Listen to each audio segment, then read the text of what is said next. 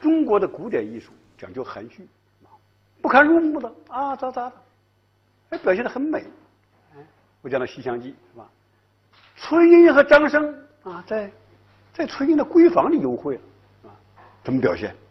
看王实甫的写法，他写了一首诗啊，一首词吧，或者可以叫曲是吧？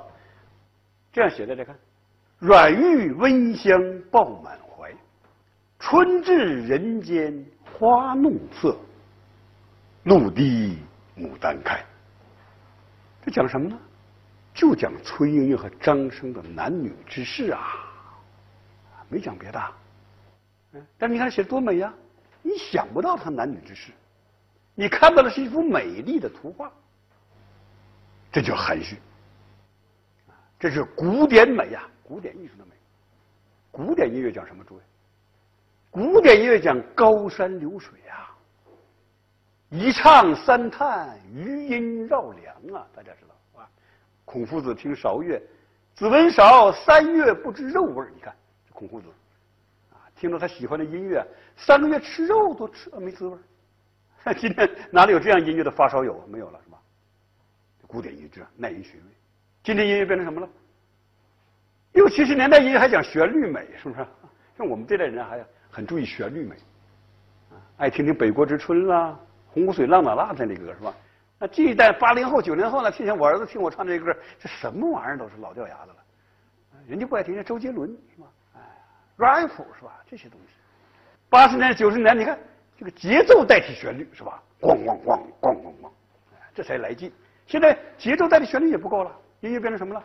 音乐变成了重金属加疯狂念咒啊！这就是音乐了，哎，这个时代的审美追求，舞蹈变成什么了？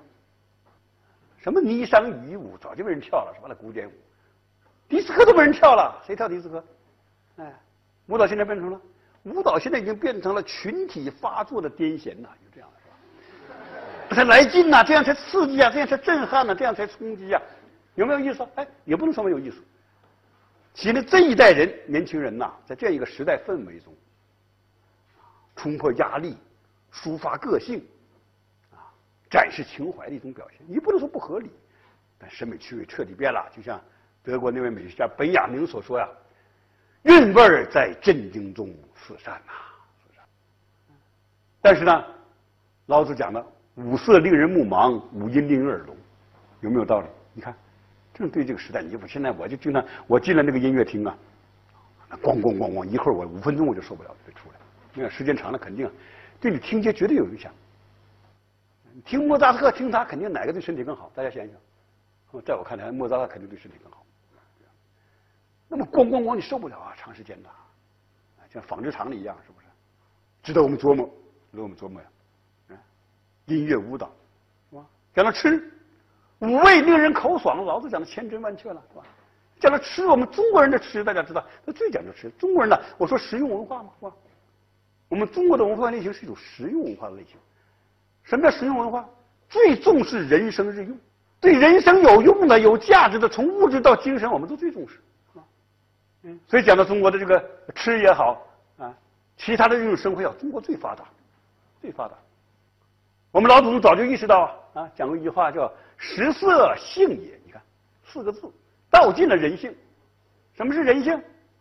一个吃，一个性交，就是人性，没错啊，有道理的。诸位，大家想一想，个体生存靠什么？个体生存得吃啊，一顿不吃饿得慌嘛，是不是？啊，吃食是维持个体生存的。那么群体生存靠什么呢？群体生存要繁衍呐，什么？要男女交合呀，就是性啊。是不是群体生存靠性，按食色性也，你看说的有没有道理？非常有道理。但是人的吃、人的食和人的性，那个动物就不一样了，诸位不一样了。为什么？人有文化了。一头狮子扑向一头羚羊，和一个人拿着筷子、拿着刀子、叉子煎炒烹炸，那大不一样了。啊，有文化了，有文化了，是吧？你拿性来说吧，人的性和动物不能一样啊，是不是？嗯。动物那叫发情，大家说动物呢，动物就不能叫色。你看这个“色”字就很值得讲，很讲究啊。你不说那只猫很好色，你不能这么说，是吧？啊，这听着很别扭，是不是？这动物叫发情，每年那一特定季节，特定季节它要干这种事儿啊，不干这种事儿那种就绝了，是不是？说连蟋蟀都得干那个事儿吗？是吧？都得都得干，那叫发情。像猫一年四季某一个季节发情，叫叫秧子，是吧？吸引异性啊，啊，完成这个生殖工作，是吧？那人就不叫发情，人得叫色，是吧？那色是一种文化了。我经常开玩笑，我说我说哪个呃有咱们这些呃这这男同学们有人说说是你好色之徒，你就不要生气了，这不是骂你，就夸你呢，夸你有文化是吧？当然是半开玩笑，半开玩笑。总之，色就意味着人的性已经带有文化色彩，那人就不能像动物那样了啊！仅仅在一起干那种事儿那不行，叫情欲情欲啊，还得有情，发乎情，止乎礼呀。这是人的色，你看，人关于性也上升为文化。没有文化的就没有情的啊，这种性那就是动物性，非常低级。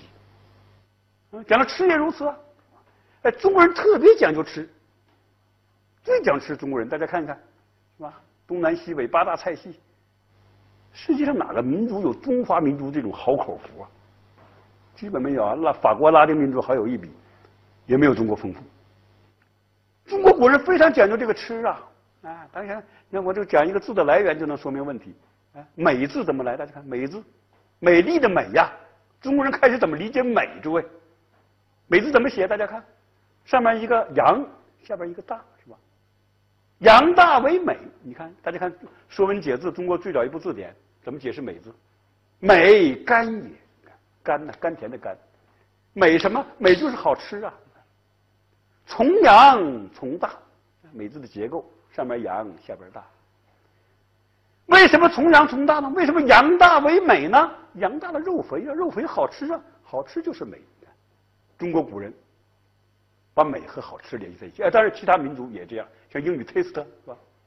嗯，taste 你可以翻译成鉴赏，也可以翻译成味道，是吧？哎，中国人格外讲究这个吃。孔子讲，人莫不饮食也，鲜能知味也。那什么意思啊？吃饭大家都得吃，是吧？每个人都吃饭，但是真正懂得品尝味道的那可就不多了。啊，当个美食家也不容易啊。啊，今天留下痕迹，大家看，管好吃的还叫美食，对吧？管会吃人叫美食家，没这样来。说中国人非常讲究这个吃，人生一大享受，也是一大文化创造。嗯，所以中国古人说，哎，在吃饭的筷子上啊，经常刻四个字，哪四个字？叫“人生一乐”。你看，“人生一乐”，这么讲究吃，但吃的过分呐，诸位也出问题呀。吃的过分就舌不知味了。那近代有个大富豪叫石崇，这个石崇啊，就很露富，金砖铺地和这豆腐，后来让皇帝算计了，妈这么有钱，比我都有钱，还了得了，啊，找个罪名把他杀了，把他那个财富充公了，那充到皇帝手里去了。他怎么吃？大家看，日食万钱，犹约无下住处啊，住就是筷子。每天花上万两银钱摆下宴席，这筷子夹哪儿哪儿翻，舌不知味了。这种吃还是享受吗？那不就是折磨了吗？孟子当年呢，啊，借孔子的嘴说说，君子远庖厨，这话说的有没有道理？这话这话厨师听了肯定不高兴，是不是？啊，君子远庖厨，我们厨师都是小人呐，是吧？你不吃我们做吗？是吧？是不是有点虚伪啊？不完全是虚伪，人类的任何享受都有点分寸感。不能太过分，太暴殄天物，啊，肯定要遭报应。现在自然就在报应啊，疯狂掠夺自然，我们是啊无情摧残自然呢，成比例的回报你了。印度圣雄甘地讲过一句话，他说：“自然能满足我们的需求，但是不能满足我们的贪欲。”大家琢磨这句话啊，有道理呀。那么怎么办？贪得无厌，造成严重的后果。哎，老子又开药方了。老子讲啊，知足知足，常足矣呀。应该这样讲，有没有意思，诸位？哎，知足常乐。哎，这句话的知识产权也是属于老子的。知足知足，常足矣。诸位，这是一种人生智慧啊。说起来耳熟能详，你琢磨一下，真有道理啊。哎，我由此一讲到老子的知足常足，我经常想起啊，哎，有一部电视剧，嗯。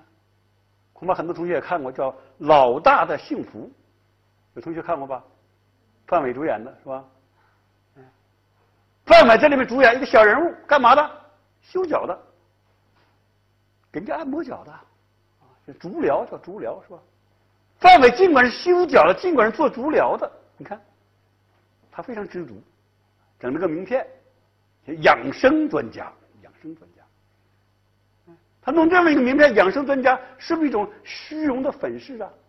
啊啊，是不是自卑转化成了自尊呢？不是的，老大就是啊，实实在在的在自己的工作中最平凡的工作、最琐屑的工作，甚至受人蔑视的工作中，寻找着人生意义，甚至寻找着某种神圣性啊！他非常敬业，这个人。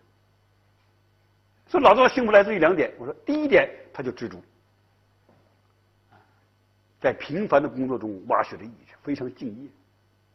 另外呢，老大爱人，爱人如己呀，无私的爱一切人，体现老子讲的思想。圣人嘛，为而不恃，长而不宰，生而不有。啊，生而不有，为而不恃，长而不宰，是吧？一种付出的幸福。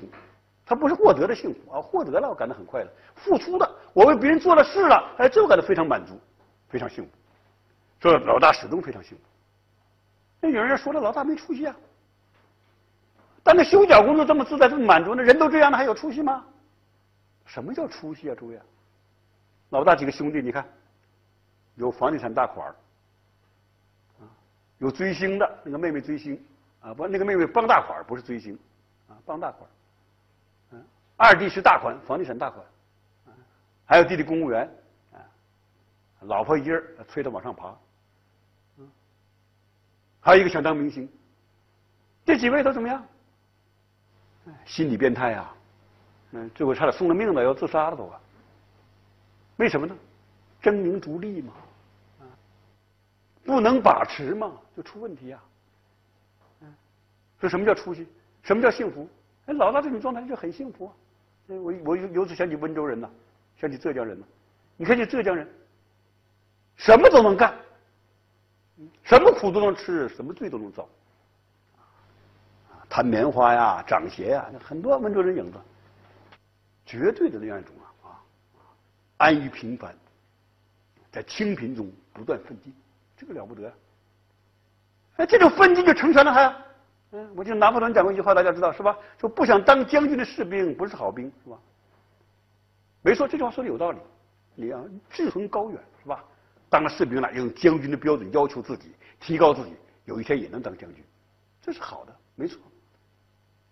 但是大家也都知道，啊，当上将军的士兵有几个？绝大多数士兵都当不上将军。那么当不上将军怎么办？自暴自弃？啊，玩邪的也不能这样啊，是吧？当不上将军，我就做好我的兵，是吧？在自己的本职工作上啊，敬业勤奋，这就很重要。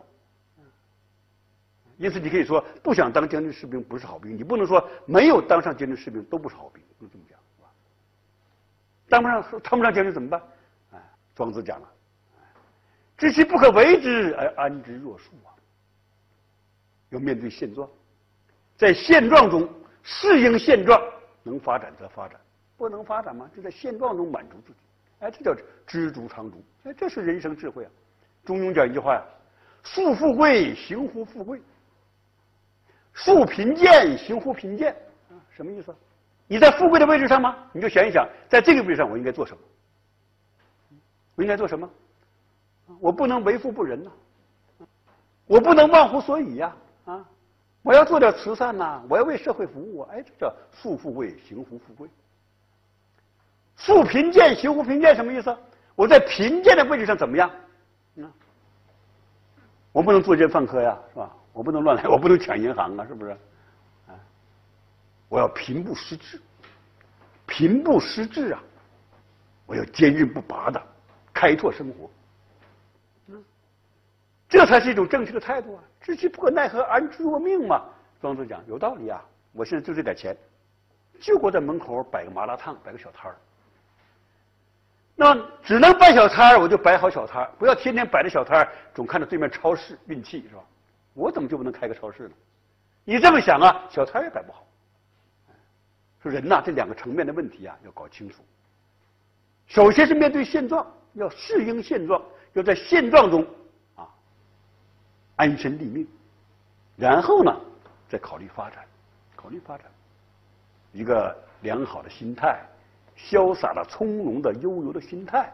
所以以道家精神做儒家事业，这个非常重要。要有道心灵的防火墙啊，不要焦躁，不要欲火如焚呐。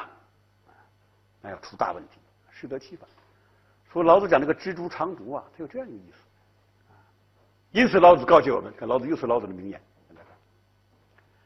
持而盈之，不如其已；揣而锐之，不可长保。”这什么意思？翻译成今天的话就是：占有太多，不如适可而止；锋芒毕露，势头难保长久啊！金玉满堂，莫之能守；富贵而骄，自遗其咎。金玉满堂啊，能守住多少时间？啊，有句话，富不过三代，大家知道是吧？富贵而骄，自遗其咎。有点钱了，有点权了，忘乎所以，啊，肆无忌惮，什么都敢干，必然要招来祸殃。